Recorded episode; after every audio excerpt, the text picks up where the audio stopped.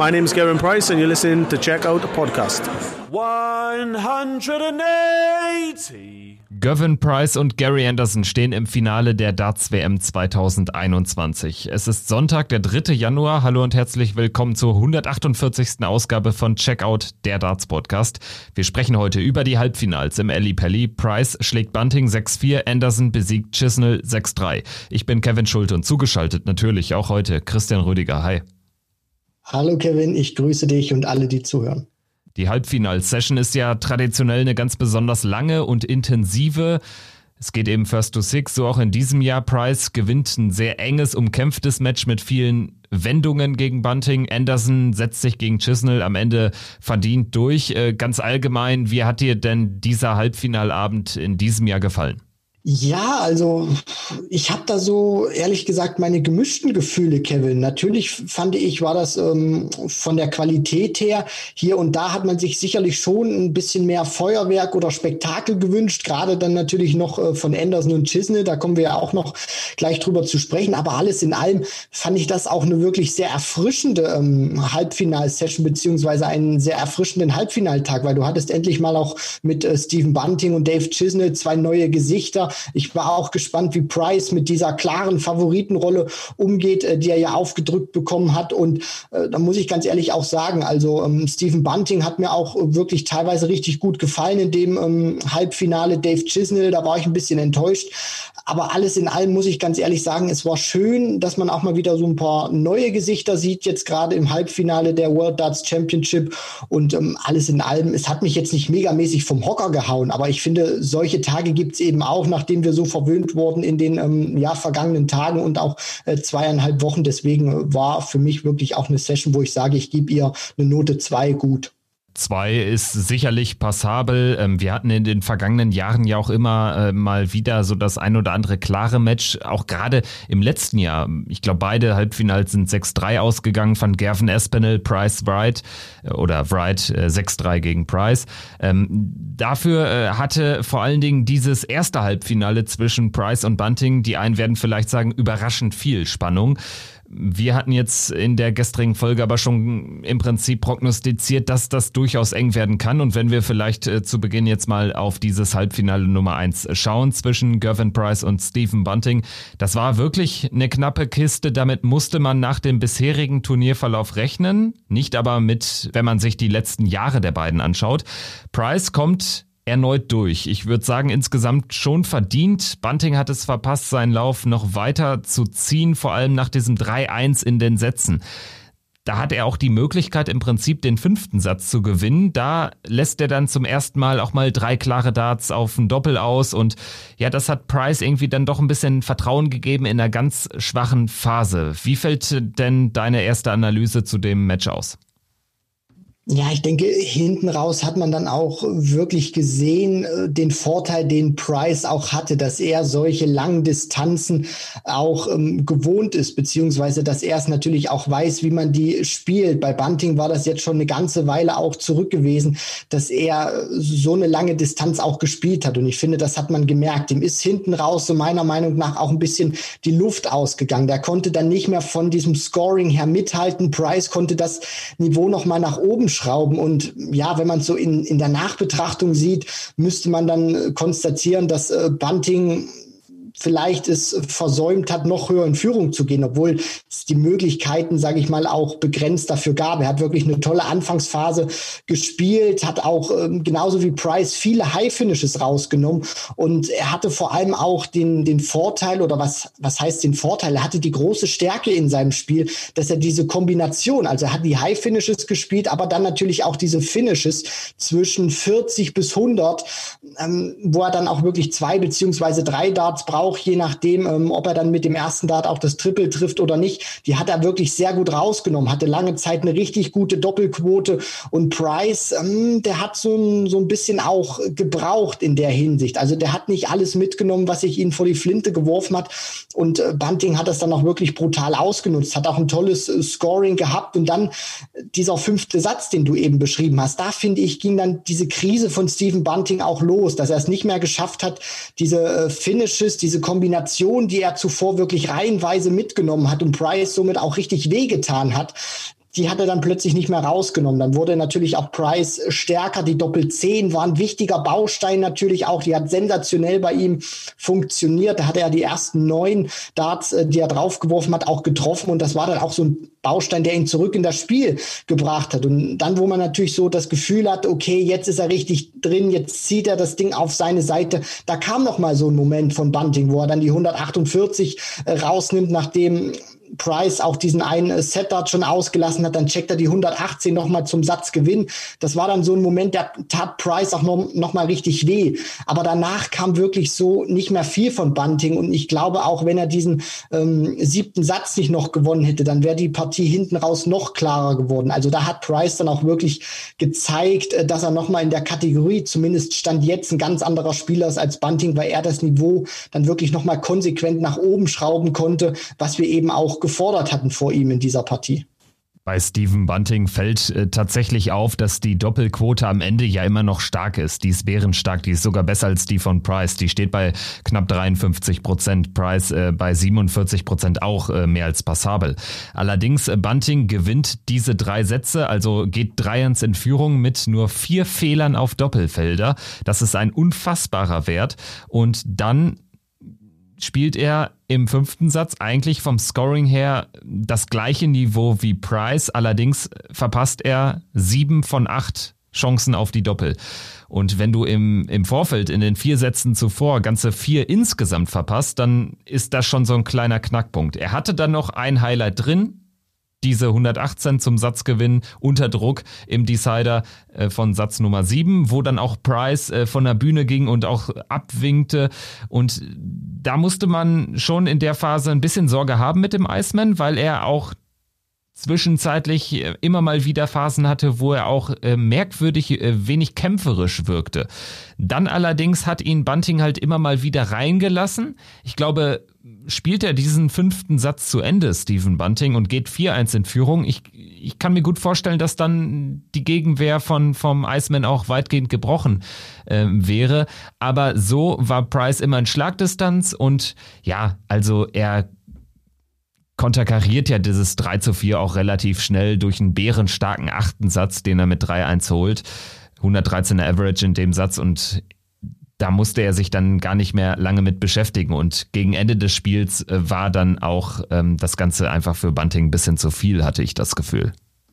Definitiv. Und das hat man ja dann auch bei ihm gesehen. Ich meine, wir dürfen nicht vergessen, der wirft mit zwölf äh, Gramm Darts. Also der konnte ja auch noch wirklich ein ganz ordentliches Niveau dann äh, hinten raus spielen. Ich meine, mir wäre wahrscheinlich schon bei, bei so einer Distanz hätte ich die nicht mal mehr ans Board nach vorne bekommen. Aber das ist dann auch schon aufgefallen. Der hat dann, finde ich, gerade auch auf den großen Feldern sehr gestreut, Stephen Bunting, wo Price wirklich gut vom Scoring her unterwegs war, häufig auch immer ein Triple dabei hatte, ähm, dann natürlich auch meistens meistens auch immer zwei, hat Bunting dann auch wirklich gesucht. Also der war auf den großen Feldern mit, mit den Darts über dem Triple, unter dem Triple, teilweise äh, auch deutlich drüber und hat das dann auch nicht mehr in dieser Regelmäßigkeit gefunden. Da kamen dann natürlich auch nochmal gute Scores, aber die konnten ihn dann auch nicht mehr retten, beziehungsweise Price äh, hat ihn dann auch nicht mehr wirklich so richtig reingelassen. Und deswegen muss man auch sagen, wenn man es so in, in dieser ganzen Betrachtung sieht, also ich finde, Bunting war in der Anfangsphase wirklich deutlich stärker, weil da auch alles gepasst hat. Das Scoring war von ihm gut, teilweise wirklich einen richtig guten ersten Dart gehabt, wo er auch ziehen konnte. Ähm, diese, diese Kombination, die ich immer wieder ähm, betone, die auch wirklich richtig wichtig sind, weil die auch teilweise immer wieder unterschätzt werden. Das ist keine Selbstverständlichkeit, wenn die Spieler da bei 50 Punkten Rest stehen oder bei 69. Du musst diese Dinger dann auch erstmal machen. Und gerade wenn du dann nur ein Dart in der Hand hast und weißt, in Person von Stephen Bunting, da steht ein Gervin Price hinter dir, die musst du machen. Das ist dann auch wirklich äh, große Klasse, was die Jungs dann auch äh, da leisten. Und Bunting hat das dann eben nicht mehr geschafft. Und dieser Knackpunkt, äh, da stimme ich auch mit dir überein, das war dann eben dieser fünfte Satz, wo Bunting die erste Krise in seinem Spiel hatte, sich dann natürlich nochmal gefangen hat. Aber hinten raus hat man wirklich gemerkt, ihm geht die, die Puste aus. Vielleicht ist das Ärmchen auch ein bisschen schwerer geworden. Aber das war dann einfach nicht mehr dieses Niveau, um mit Price dann tatsächlich noch mithalten zu können, geschweige denn diese Partie tatsächlich nochmal irgendwie interessanter gestalten zu können. Stephen Bunting wird aber natürlich trotzdem mit ein paar Tagen Abstand wahrscheinlich sehr positiv auf dieses Turnier schauen, wenngleich man schon sagen muss, die Niederlage ist dann schon ziemlich bitter, weil ich glaube, so nah kommt er an ein WM-Finale erstmal nicht wieder ran. Also das kann ich mir nur schwer vorstellen. Ich meine, er spielt ein schwaches Jahr oder generell schwache eineinhalb Jahre, ist überhaupt nicht auf Augenhöhe mit einem Gervin Price, bekommt dann dieses Halbfinale und kann wirklich über sagen wir, sieben, acht Sätze genau dieses Niveau mitgehen. Am Ende dann eben eine ziemlich bittere Niederlage, auch weil er den Sprung in die Top 16 nur um einen Platz verpasst, auch weil er vielleicht sogar ja ein Mann für die Premier League gewesen wäre, wenn er noch eine Runde weitergegangen wäre. Ist natürlich jetzt viel Konjunktiv. Ähm, ich bleibe auch dabei, aus, aus neutraler Sicht muss man einfach sagen, Stephen Bunting hat wahrscheinlich das Maximum rausgeholt, wenngleich er, glaube ich, schon ähm, noch über den einen oder anderen Moment sprechen wird, auch wenn äh, Gavin Price im Nachgang sagte, eigentlich muss er das Ding 6-2 gewinnen. Ja, er kann aber auch, wenn schlecht läuft, 4-1 hinten liegen. Also das äh, wollte ich nur nochmal herausstellen. Was wir auch nochmal kurz äh, erwähnen sollten, sind die Zahl oder ist die Zahl der High Finishes. Price mit 8 in diesem Match. Das ist Rekord. Genauso die 13 High Finishes von beiden Spielern insgesamt. Also das war schon sehr unterhaltsam. Und ja, dieses zweite Halbfinale, über das wir jetzt auch noch sprechen müssen, äh, Anderson gegen Chisnell, stand dem in nichts nach? Fragezeichen. Also kann man vielleicht geteilter Meinung sein. Wie, wie hat dir explizit dieses Match gefallen im Vergleich auch zum ersten Halbfinale? Beide haben natürlich einen guten Drive drauf, spielen relativ schnell. Aber es war hinten raus ja dann fast schon eine, eine klarere Geschichte als Halbfinale Nummer eins. Äh, bei dieser Partie von Gary Anderson und Dave Chisnell habe ich immer drauf gewartet, wann die jetzt mal wirklich beide zum gleichen Zeitpunkt mal so richtig explodieren und das dann auch mal wirklich über zwei, drei, vielleicht sogar vier Sätze machen und uns da wirklich ein Spektakel bieten, was wir uns vielleicht auch alle äh, gewünscht haben. Wenn ich das jetzt mal so ähm, bilanziere, diese neuen Sätze, die da gespielt wurden, Anderson gewinnt 6 zu 3, es war nicht das ganz große Spektakel, was wir uns vielleicht auch alle erhofft hatten oder vielleicht sogar erwartet hatten nach der Leistung, gerade auch von Dave Chisnell und dem Ende oder dieser Partie dann natürlich auch die Gary Anderson gegen Dirk van Dijvenbode geschafft hat. Aber ja, am Ende äh, zeigt das auch nochmal wieder, wie, wie herrlich bekloppt äh, dieser, dieser Sport ist oder was Darts eigentlich aus, aus, eigentlich auch ausmacht. Ich meine, wir reden über Dave Chisnell gestern, der eine phänomenale Partie gespielt hat gegen Michael van Gerven. Und ich weiß nicht, wie, wie sehr Chizzy das vielleicht an sich rangelassen hat. Er musste sicherlich auch viele Interviews geben, alle im, auf dem Circuit beziehungsweise die ähm, Darts interessiert haben, über diese famose Leistung geschrieben haben. Dann natürlich auch gesagt, wenn er das konservieren kann, wird er Weltmeister werden. Und ähm, ja, ich, ich weiß nicht, Fragezeichen dann vielleicht, war, war der Druck vielleicht zu hoch bei Dave Chisnell, was er sich vielleicht auch selber da aufgebürdet hat. Er hat, was, was mir aufgefallen ist, genauso wie Anderson viele Möglichkeiten natürlich liegen lassen. Ich meine, Chizzy wirft 45 Mal auf Doppel, trifft nur 16 Stück davon, Quote 35 Prozent. Anderson wirft ganze 60 Mal aufs Doppel und äh, kann eben 22 Mal vollenden. Da ist die Quote auch nicht sonderlich äh, besser. Aber was mir auch aufgefallen ist, dass, dass Chizzy diese Leichtigkeit, die er gegen Van Gerven hatte, für mich zu keinem Zeitpunkt wirklich richtig entfalten konnte. Da musste auch ergebnistechnisch immer hinter Anderson hinterherrennen und konnte einfach dieses gute Gefühl, was er gegen Van Gerven von Beginn an hatte, eigentlich nie entfachen, weil es auch äh, auf die Doppel gegen Anderson in der Partie nicht wirklich gut losging. Dann hat er den Turbo nicht wirklich gefunden, den er dann auch mal über ein paar Sätze aufrechterhalten musste. Anderson auf der anderen Seite viele Breakchancen gehabt, sehr oft natürlich auch ausgelassen. Aber dennoch fand ich, Kevin war Anderson in meinen Augen auch der kaltschnäuzigere. Bestes Beispiel finde ich auch dieser sechste Satz, ähm, als dann Chizzy im Decider diese 84 Punkte hat und die große Zahl nicht trifft, weil er eben auf die Triple 14 gehen möchte, anstatt die einfache 14 zu spielen, um sich ein Dart aufs Bullseye zu geben, so trifft er die Triple 11, bekommt kein Dart mehr aufs Doppel und dann war der Satz dann natürlich auch weg. Und ähm, ja, hinten raus muss man dann auch sagen, finde ich, kam von Chizzy dann auch zu wenig und vielleicht war er auch enttäuscht und hat gemerkt, das ist einfach nicht mehr den Tag, wie ich ihn gegen Van Gerven oder gegen Vandenberg hatte, was natürlich aus unserer Sicht schade ist, weil wir hätten uns, glaube ich, gerne über einen Dave Chisney gefreut, der nochmal so eine Partie spielen kann. Ja, aber ich freue mich auch über einen Gary Anderson, der hier ähm, merklich an der Niveauschraube äh, gedreht hat in den vergangenen äh, Wochen bei der WM. Also damit war ja wirklich nicht zu rechnen, dass äh, Gary Anderson jetzt wieder ein Spieler ist, der Tag für Tag hier auch die, die 100er Average ins Board knallt, der jetzt das WM-Finale erreicht. Und ja, zu der Partie gegen Chizzy muss man auch sagen, am Ende ist es irgendwie ein bisschen ähnlich gelaufen wie Halbfinale Nummer eins 6-3 gegen 6-4, ja, vom Spielstand ein bisschen unterschiedlich, aber äh, Chisnell hat eben auch diesen abs absoluten Schlüsselmoment gegen sich, wo er sich verrechnet. Du hast es angesprochen. Anderson checkt dann zum 4-2.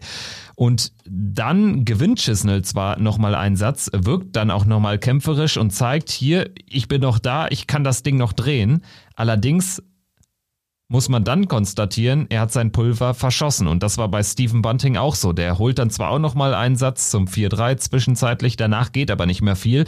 Und jetzt war es bei äh, Chizzy gegen Anderson ganz genauso. Also die beiden letzten äh, Sätze gewinnt äh, Gary Anderson dann ohne ohne Probleme mit jeweils 3-0 und am Ende gewinnt er mit 22 zu 16 in den Legs. Das ist auch dann ähnlich deutlich wie Price gegen Bunting. Also insofern ist es dann am Ende auch äh, das einzig logische Ergebnis und bei Chisnell muss man mal wieder darüber reden, dass der Typ einfach immer wieder für unfassbare Momente gut ist. Jetzt ist es nicht der Volleinbruch gewesen. Ich meine, der spielt immer noch eine mehr als passable Partie mit ähm, 1380ern, genau wie Anderson, mit einem Average von 98,5 Punkten, mit einer Doppelquote, die auch Anderson in nichts nachsteht. Aber äh, gefühlt hat er eben bisschen weniger Kaltschnäuzigkeit gezeigt. Da würde ich dir zustimmen. Und am Ende ist es einfach bitter, dass er selbst nach so einem 5-0 über Van Gerven jetzt das nicht nutzen kann, um so ein eigentlich für ihn dann relativ offenes Turnier, eine relativ offene WM dann auch äh, für sich zu entscheiden. Und so wird's dann vielleicht auch nochmal mit der Premier League-Nominierung knapp. Also ja, ähnlich bittere Niederlage für Chizzy wie für Stephen Bunting, weil natürlich äh, Chizzy kein Spieler sein wird, der äh, ja am laufenden Band in Major-Halbfinals stehen wird. Also das wird wahrscheinlich in der Zukunft auch nicht mehr passieren. Am Ende Anderson der 6 zu 3 Sieger und trifft auf Gazzy Price. Ja, also ich würde sagen, da erwartet uns einfach mal jetzt ein Finale mit Vorgeschichte. Auch ein Finale, wo es um mehr geht als um den Titel. Für Gazzy Price geht es um Platz 1 in der Welt. Also da ist schon ordentlich Druck drauf auf beiden Seiten aber. Definitiv, Kevin. Du äh, sprichst das natürlich an, weil ähm, Gervin Price, der kann natürlich die Nummer eins der Welt werden, wenn Anderson dieses Turnier gewinnt. Ich meine, wir haben ja auch in der ähm, vergangenen Folge haben wir ja drüber gesprochen, Premier League, ja oder nein. Also wenn er das gewinnt, dann ist er natürlich sicher drin, weil dann spielt er sich auf diesen Platz Nummer vier, der ihn ja berechtigt, eine äh, quasi dann automatische Einladung zu bekommen, weil er ja dann eben gesetzt ist neben Van Gerven, Wright und Price. Und es freut mich ja auch diese, oder es freut mich ehrlich gesagt auch, dass wir dieses Finale ja haben. Du sprichst das ja an, Price gegen Anderson, gerade jetzt auch, weil Anderson so gewütet hat im Vorfeld. Der hat ja wirklich zweimal, äh, ist dem ja der, der Kragen geplatzt, auch mit den Interviews. Äh, einen Anderson, den ich auch so selten gesehen habe, beziehungsweise gar nicht kennengelernt habe, dass er dann auch mal wirklich so deutlich wird und dann auch so äh, ja auch böse wird gegen, gegen bestimmte Leute dann wie Wayne Mardell oder auch Rod Harrington. Und Price ist ja auch so ein, so ein Spieler, wo das ja fast alles angefangen hat beim ähm, Grand Slam of Darts, als Price damals 2018 gewinnen konnte, das Finale gegen Anderson gespielt hat, der damals ein tolles Jahr hinter sich hatte, World Matchplay gewonnen, UK Open, Champions League of Darts. Und ähm, ja, also das, das ist tatsächlich auch wirklich äh, so, ein, so ein Match, da bin ich auch mal gespannt, weil Price bekommt das ja auch mit. Und die Frage, die ich mir auch stelle, ist, weil es wird einfach Momente geben über diese, über diese Distanz, wo Price wirklich einen absoluten Moment landet und dann auch mal wirklich diese Emotionen rauslässt. Und ich bin dann auch mal gespannt, wie Anderson damit umgeht oder ob Price das vielleicht auch bewusst macht, um ihn ein bisschen zu provozieren, weil er eben weiß, Anderson schmeckt das nicht, gerade in seiner jetzigen Phase. Also das wird ein hochinteressantes Finale, Kevin, sowohl vom spielerischen als auch vom mentalen Aspekt. Ganz genau und vor allen Dingen bin ich gespannt, wie sich äh, dieses ja nicht ganz so gute Verhältnis der beiden dann auf der Bühne auswirken wird. Ich bin mir sicher, dass Gary Anderson ähm, da sehr freundlich auf die äh, Bühne kommen wird und erstmal vielleicht auch so ein bisschen äh, versucht, Spannung rauszunehmen. Kann ich mir schon ein bisschen vorstellen. Man wird jetzt vielleicht denken, hä, Anderson, der hat doch zuletzt gewütet am laufenden Band. Glaube ich aber nicht, dass das jetzt im Finale von Anfang an ähm, irgendwie aufgemacht wird. Aber natürlich kann so ein Spiel eine gewisse Richtung bekommen, wenn Price sich der irgendwie aufplustern sollte, vielleicht auch mehr aufplustern sollte, als das, als das im bisherigen Verlauf der WM gemacht hat, dann kann es natürlich da auch ein eine gewisse Spannung auf der Bühne zwischen den beiden geben. Ich muss aber schon sagen, dass mir Price ein bisschen zurückhaltender vorkommt, seitdem es keine Zuschauer mehr gibt. Also irgendwie, glaube ich, äh, sind da so ein, zwei Prozent Adrenalin flöten gegangen. Nicht, dass es sich auf sein Spiel auswirkt, aber ähm, das ist so mein Eindruck. Also ich erwarte da jetzt nicht unbedingt irgendwie ähm, schon gar nicht solche Verhältnisse wie damals im Grand Slam Finale. Ich erwarte eigentlich ein relativ faires Match, auch wenn man natürlich diese Vorgeschichte thematisieren muss und ja, vielleicht hilft es oder verhilft es auch beiden äh, zu noch besseren Leistungen. Also kann ja auch sein. Und ich denke, wir sind uns auch einig, wenn wir über die äh, sportliche Ausgangslage sprechen. Es gibt eigentlich nicht den einen Favoriten. Würdest du dennoch zu einem der beiden Spieler tendieren? Hm. Also wenn ich mir jetzt die WM tatsächlich angeschaut habe, gehe ich mit äh, Gary Anderson, auch wenn mir Price jetzt in der Endphase gegen Bunting gut gefallen hat. Aber mir hat es so ein, so ein bisschen auch gefehlt. Price hat ja auch selber gesagt, er ist mit den Leistungen, die er äh, bislang ans Board gezaubert hat, bei der WM nicht zufrieden. Aber was mir an Anderson tatsächlich so gefällt, ist, das ist für mich auch immer so ein Turnierspieler, der vielleicht nicht immer diese ganz große Matchpraxis oder sehr viel gespielt haben muss der hat sich in dieses Turnier reingefuchst. Der merkt, der ist da, der hat den Drive, der wurde auch noch mal extra, extra ähm, ja in der Hinsicht auch motiviert. Der hat den Fokus, finde ich, und deswegen auch wenn Price natürlich von der Rangliste her vorne steht, das deutlich bessere Jahr hat, äh, tendiere ich tatsächlich zu Anderson, weil mir mein Bauchgefühl einfach sagt, Anderson, der wird im Finale da sein. Der wird keine Leistung bringen, wie er das beim Matchplay gemacht hat gegen Dimitri Vandenberg. Der weiß einfach, er ist da, er hat ein gutes Spiel und vor allem auch, er hat diesen, diesen Fokus, diese Motivation, auch den Leuten zu zeigen, ihr habt mich vielleicht äh, schon ein bisschen abgeschrieben oder ich wurde zu Unrecht vielleicht kritisiert. Man hat anderen Spielern gesagt, sie sollen gegen mich so und so spielen.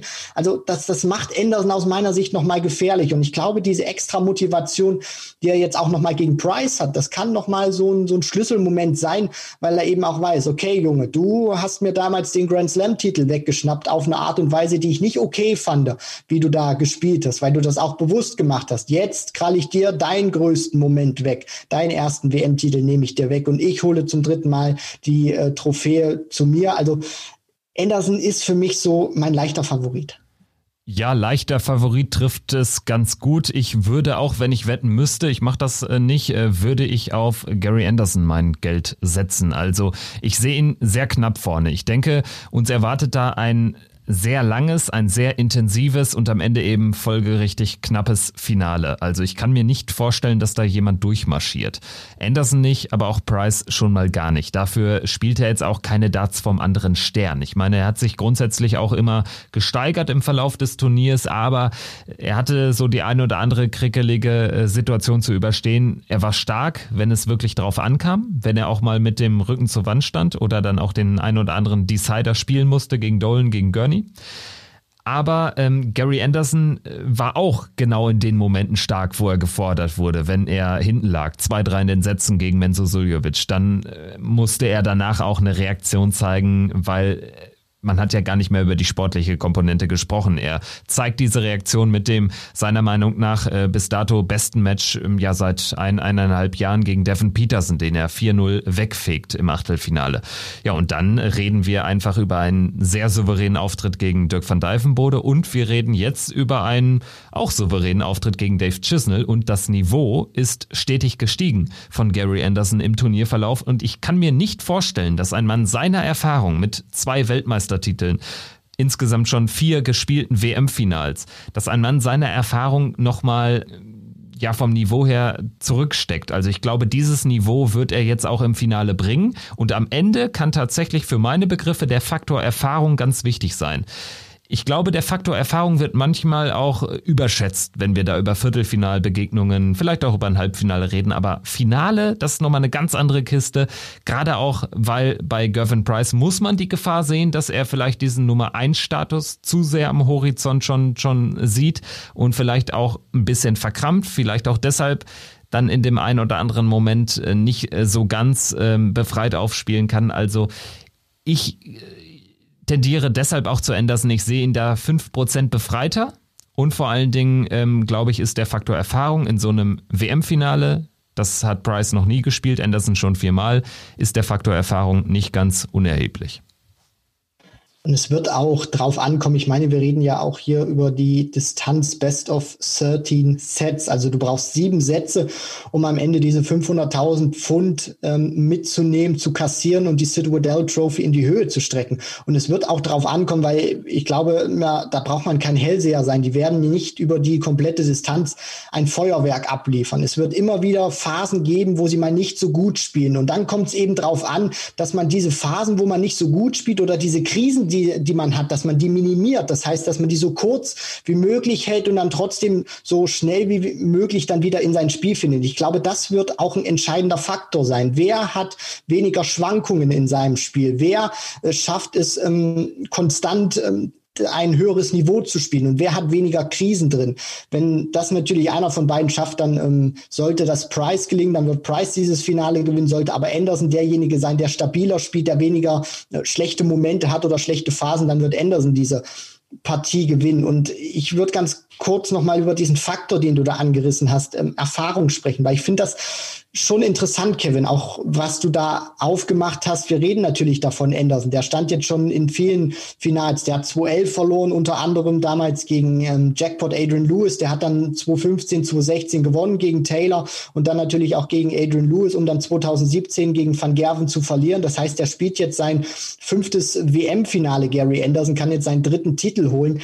Price hat natürlich auch schon viele Finals gespielt. Er hat den, den World Grand Prix gewonnen, Back-to-Back -back Grand Slam, World Cup of Darts hat er gewonnen. Das heißt, er kennt sich natürlich auch mit Finals aus. Aber, und das hat man ja bei Michael Smith auch gesehen, als der damals im Finale bei der WM stand. Das ist nochmal eine ganz andere Nummer. Und auch wenn Price viele Titel gewonnen hat, deswegen hinkt der Vergleich sicherlich mit, mit Michael Smith, auch ein bisschen. Aber würdest du das äh, unterstreichen beziehungsweise mitgehen, wenn man da auch sagt, weil du hast ja gesagt, Faktor Erfahrung kann sehr ähm, hilfreich sein für Anderson, weil eben Price auch einer ist, der kennt das nicht im WM-Finale zu spielen, dass da vielleicht auch so ein, so ein bisschen Spannung, vielleicht auch so ein bisschen Nervosität ist, die er erstmal abschütteln muss, weil natürlich sind die Gegebenheiten jetzt gleich, aber er weiß auch vom Kopf her, das ist ein WM-Finale, das ist noch mal ein ganz anderer Schnack als Finale Grand Slam oder Finale World Grand Prix. Ja, wird äh, der Fall sein. Ich glaube, man muss sich eigentlich nur mal die Anfangsphase des Spiels von Price gegen Bunting nochmal reinziehen. Also da wirkte Price auch schon relativ nervös. Ich glaube, man hat ihm angemerkt, dass er etwas zu verlieren hat. Und eigentlich könnte man natürlich als Darts-Laie sagen, hier der erfahrene Anderson spielt das WM-Finale gegen Price. Anderson ist seit Jahren dabei. Price, der Ex-Rugby-Spieler, der sich innerhalb von wenigen Jahren an die Weltspitze gemausert hat. Aber ich glaube, Price hat eben dadurch viel zu verlieren, weil er sich auch immer viel Druck macht. Und das wird auch gegen Gary Anderson der Fall sein. Und ähm, wenn Gary Gary Anderson in den Sätzen 1 bis 5, sag ich mal, wenn er da irgendwie drei, vier Sätze ziehen sollte, lass ihn 3-2 in Führung liegen nach fünf Sätzen, dann wird es auf jeden Fall eine enge Kiste für Gervin Price. Ich glaube, er braucht einen guten Start, er braucht direkt Vertrauen.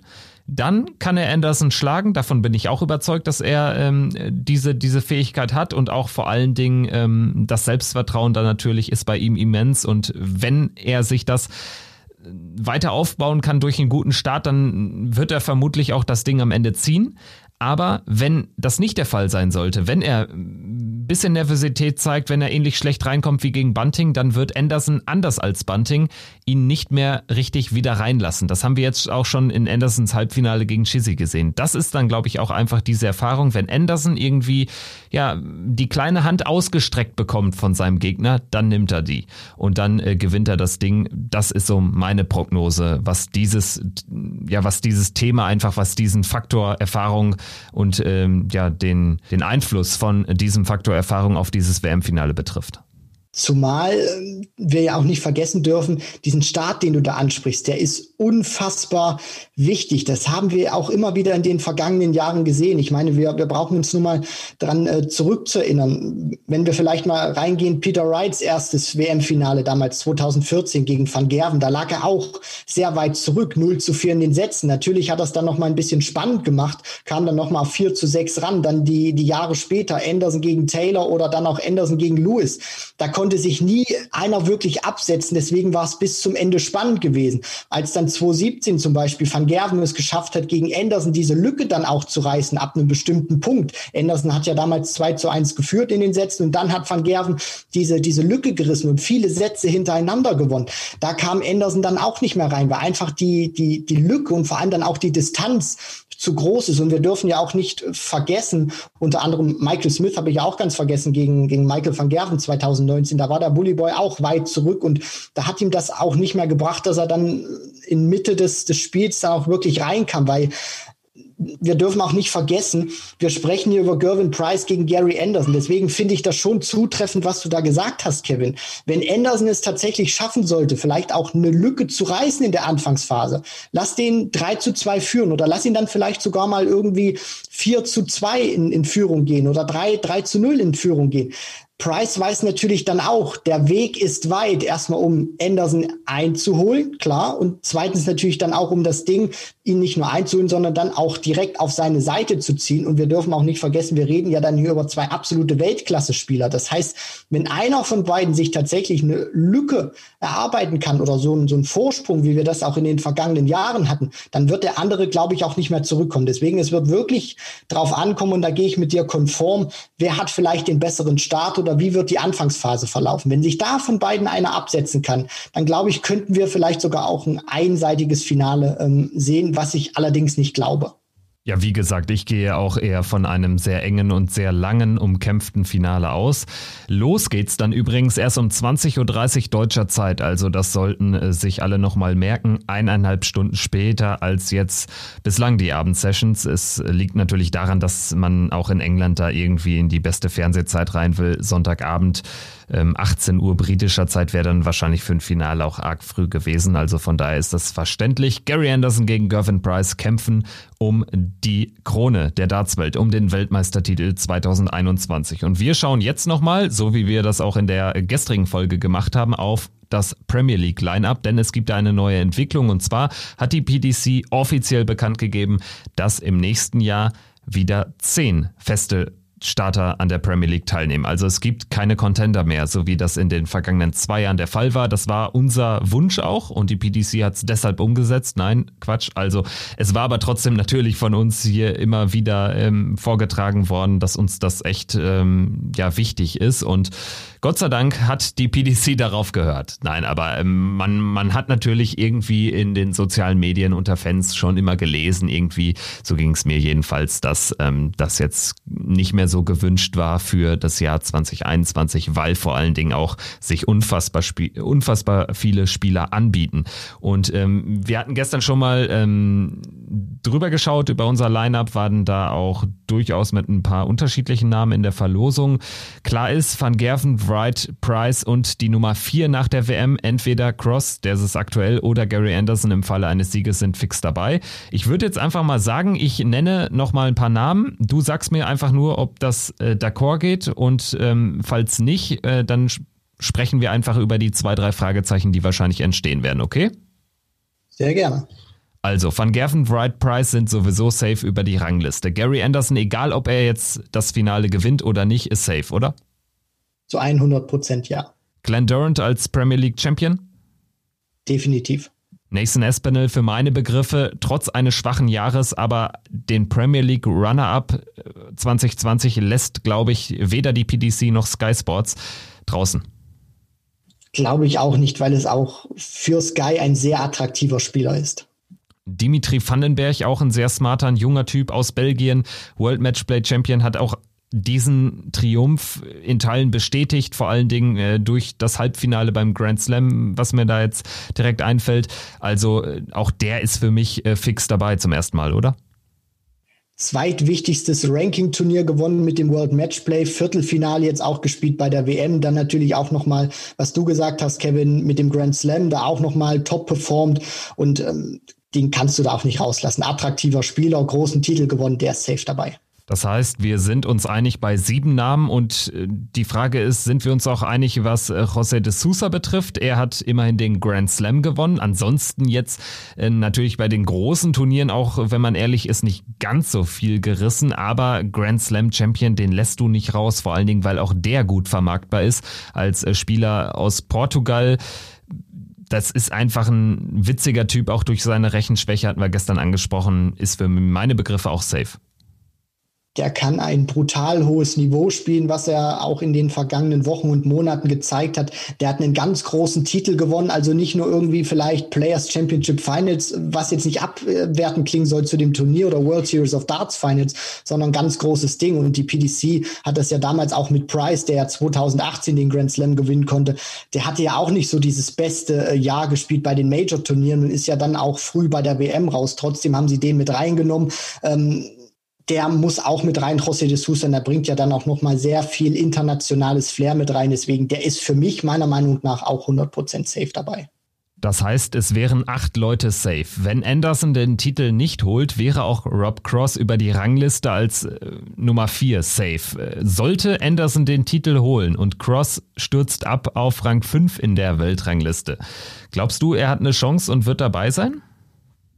Nein, zu, zu 100 Prozent nicht. Also Rob Cross kann wirklich nur dieser vierte Platz retten. Ansonsten hat er für mich keine Berechtigung, in der nächsten Saison zu spielen.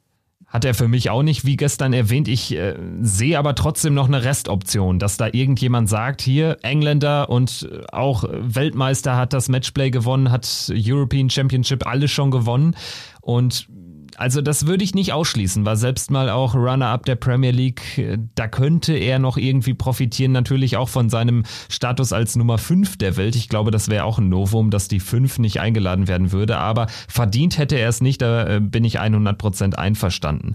Dann habe ich hier jetzt noch drei weitere Engländer aufgeschrieben mit Dave Chisnell, den sehe ich drin, auch wenn man schon darüber diskutieren kann, ist das jetzt absolut verdient. Klar, er hat 5-0 gegen Van Gerven auf der größten Bühne der Welt gewonnen, hat das Halbfinale beim Grand Prix erreicht. Ansonsten gab es da aber auch äh, viel Kappes in diesem Jahr oder im letzten Jahr.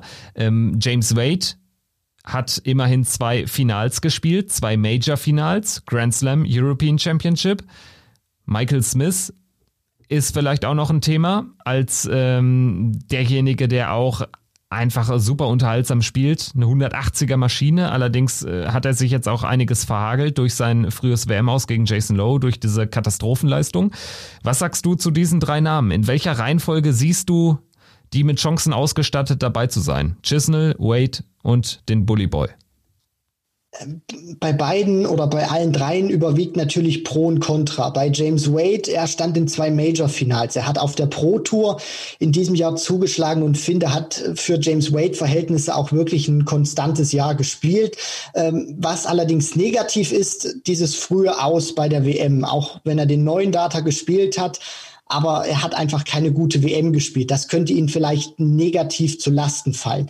Den sehe ich aber trotzdem von den dreien an eins gerankt. An Nummer zwei bin ich ganz ehrlich, sehe ich den Bullyboy Michael Smith, ähm, weil der für mich auch auf der Pro Tour, gerade auch in der Winter Series, wo er ja diese Back-to-Back-Titel hatte. Ich meine, der hat ja dann auch immer wieder gezeigt, was der für ein großartiger Spieler ist, was der da auch ähm, gewinnen kann in der Hinsicht und äh, was der da auch für Niveau an den Tag legen kann. Ähm, bei den Major-Turnieren hier und da war es, ähm, finde ich, okay, teilweise auch gut.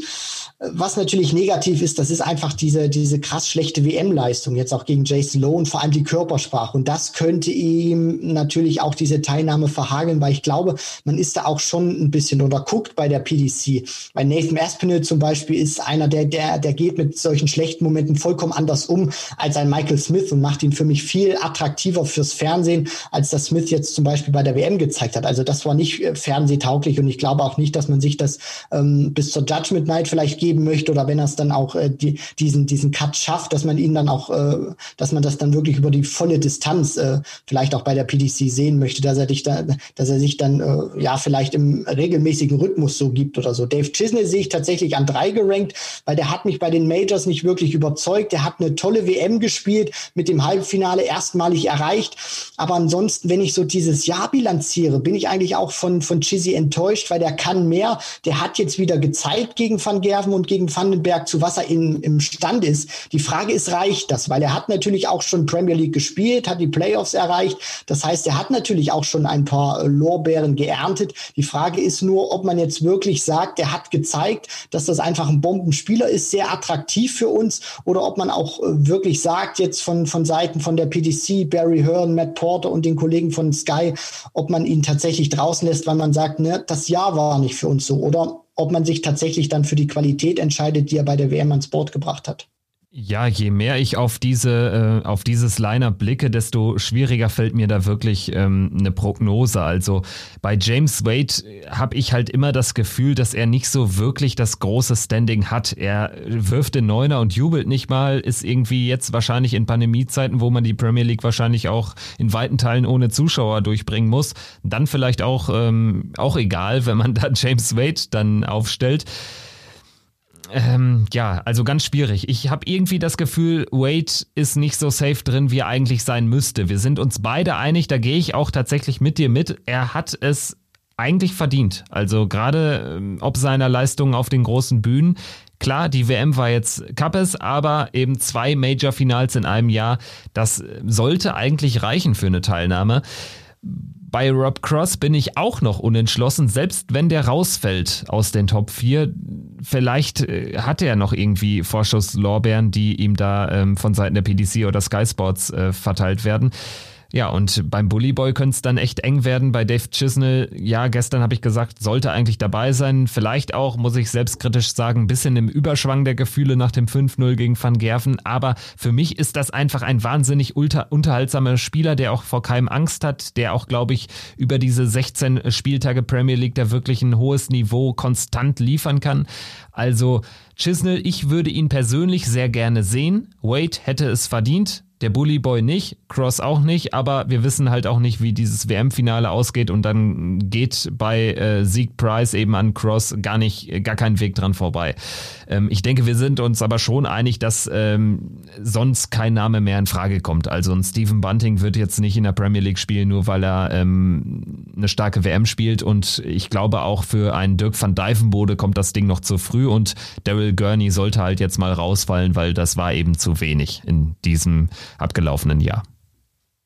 Definitiv, Kevin, da stimme ich vollkommen mit dir überein. Gurney hat natürlich auch immer so ein bisschen den Vorteil gehabt, weil er eben Nordire ist, dass man da ein bisschen Flair mit äh, reinbringt. Aber bei den anderen Namen, die du dann natürlich auch noch genannt hast, Stephen Bunting, ich meine, wenn man so argumentiert, hätte man auch 2018 oder besser gesagt dann zwei, ja genau, 2018 hätte man ja dann auch Jamie Lewis einladen müssen, als der das Halbfinale gespielt hat. Und äh, Bunting ist ja auch so einer gewesen, dass das kam ja jetzt aus dem Nichts, auch wenn er an 26 gesetzt war. Aber äh, ansonsten fällt mir da auch kein Name ein, der sich da irgendwie aufdrängt. Van Dijvenbode hat ein tolles Jahr gespielt, aber ich glaube, es tut ihm auch gut, wenn er nicht eingeladen wird, weil das kommt erstens aus meiner Sicht zu früh und man hat ja auch damals gesehen, was das mit Steven Bunting angestellt hat, was das mit einem Jelle Klaassen gemacht hat, was das mit einem Kim Heibrechts gemacht hat. Also so eine Premier League kann dich auch mental zerstören. Und da finde ich, sollte man Van Dijvenbode auch noch nicht verbrauchen und auch mal gucken, wie er denn jetzt das zweite Jahr jetzt auch spielt, ob er so konstant spielen kann. Und dann hat er für mich auch eine Chance. Aber jetzt kommt das noch zu früh. Also halten wir fest, ich würde jetzt nochmal meine Picks eben äh, finalisieren. Also bei acht Spielern sind wir uns eh einig. Ich äh, sage, äh, darüber hinaus wird und das ist jetzt nicht, ob meiner, ähm, meiner Einschätzung begründet, ähm, wer sportlich dabei sein sollte. Also Wade sehe ich nicht drin. Meine Prognose, wie es kommen wird, ist, dass Chisnell dabei ist. Der wird eine Wildcard bekommen, von wem auch immer, wahrscheinlich von Sky Sports. Und dann entscheidet sich dieser letzte Platz zwischen Smith und Cross. Gewinnt Price das WM-Finale, ist ähm, Cross dabei und ansonsten ist es der Bully Boy Michael Smith. Deine Prognose, was die letzten Spieler betrifft? Ja, also ich muss da tatsächlich, äh, weil ich auch immer einer bin, der sehr viel sportliche Kriterien im Vordergrund haben möchte. Deswegen fand ich es auch damals nicht gut, dass man Barney eingeladen hat, auch wenn es sein letztes Jahr war. Finde ich, hat es James Wade einfach verdient, auch wenn er ein sehr kauziger Typ ist auf der Bühne, äh, vielleicht nicht jedem gefällt und seine Art und Weise, wie er spielt, aber von den Leistungen her hat er sich einfach verdient und in der Premier League sollen einfach immer die Besten der abgelaufenen Saison spielen. Deswegen sollte Wade da für mich auch rein und ja, ich schwanke da dann natürlich zwischen äh, Chizzy und Smith, weil wenn die beide drauf sind, können die ein hervorragendes Niveau spielen. Und da ich auch immer ein Freund davon bin, zu sagen, ich gucke ein bisschen mehr aufs Jahr, hat mich der Bully Boy, auch wenn die WM eine Katastrophe war und Chizzy deutlich besser gespielt hat, muss ich sagen, hat mir der Bully Boy ein bisschen besser gefallen. Deswegen, ähm, ja, wenn tatsächlich Cross diese, äh, diesen vierten Platz nicht bekommt, dann sind meine beiden Picks James Wade und der Bully Boy Michael Smith. Und du glaubst auch, dass Sky Sports und die PDC da mitgehen würden? Ähm, ehrlich gesagt, nein. Also ich glaube schon, dass man tatsächlich Dave Chisnell einlädt, weil äh, was hast du für Argumente zu sagen, wir laden denjenigen aus, der Michael van Gerven bei der WM 5 zu 0 geschlagen hat, die Nummer eins der Welt mit einem überragenden Niveau. Ähm, da hast du eigentlich keine Argumente. Ich glaube, selbst wenn Chizzy totalen Schrott gespielt hätte in diesem Jahr, äh, gefühlt jetzt, ich übertreibe mal, kein einziges Match gewonnen hätte bis zur WM und dann dahin kommt, du, du hast halt wenig Argumente, äh, das äh, zu, zu, zu leugnen, weil Chizzy einfach, du musst ja auch gucken, wen Chizzy geschlagen hat und wie er ihn geschlagen hat. Deswegen glaube ich, dass meine Prognose falsch sein wird und Dave Chisnell höchstwahrscheinlich eine Wildcard bekommen wird. Das war Folge Nummer 148 von Checkout der Darts Podcast. Es war jetzt schon wieder eine lange Folge hier, kurz nach Mitternacht. Es ist Finaltag, 3. Januar. 2021. Gavin Price trifft auf Gary Anderson. Wer wird Weltmeister? Schafft es Endo zum dritten Mal oder Price zum ersten Mal? Ihr seid natürlich auch herzlich eingeladen oder ihr solltet dran denken zu tippen im Checkout-Tippspiel für alle, äh, für die es noch um was geht. Es gibt ja am Ende auch noch Bonuspunkte, die ähm, eingeheimst werden können. Und vor allen Dingen äh, geht es da jetzt noch an der Enge, an der Spitze sehr eng zu. CK3 führt mit 395 Punkten, vier Punkte vor Philipp Horn mit 391 Punkten. Das könnte sich je nach Ausgang des WM-Finals aber noch ändern. Wir schauen drauf, werden das natürlich auch noch äh, ausführlich würdigen, dann, wenn das Turnier vorbei ist in der morgigen Folge. Und dann gibt's natürlich ähm, ein paar Tage später auch noch eine super duper mega XXL WM-Analyse. Also da arbeiten wir dann im Nachgang des Turniers auch nochmal alles auf, alles in ähm, in sehr epischer Länge und Breite, aber das hat das Turnier wahrscheinlich auch verdient. Also das schon mal die Vorabankündigung. Da wird es dann mit ein bisschen Abstand auch nochmal was geben. Das ist dann übrigens die 150. Folge von Checkout und das bietet sich dann an, in dem Rahmen zu feiern. Insofern danke fürs bisherige Zuhören und danke auch für den Support, für die eine oder andere Bewertung in Apple Podcasts. Das freut uns wirklich sehr und macht weiter so. Bis dahin. Ciao.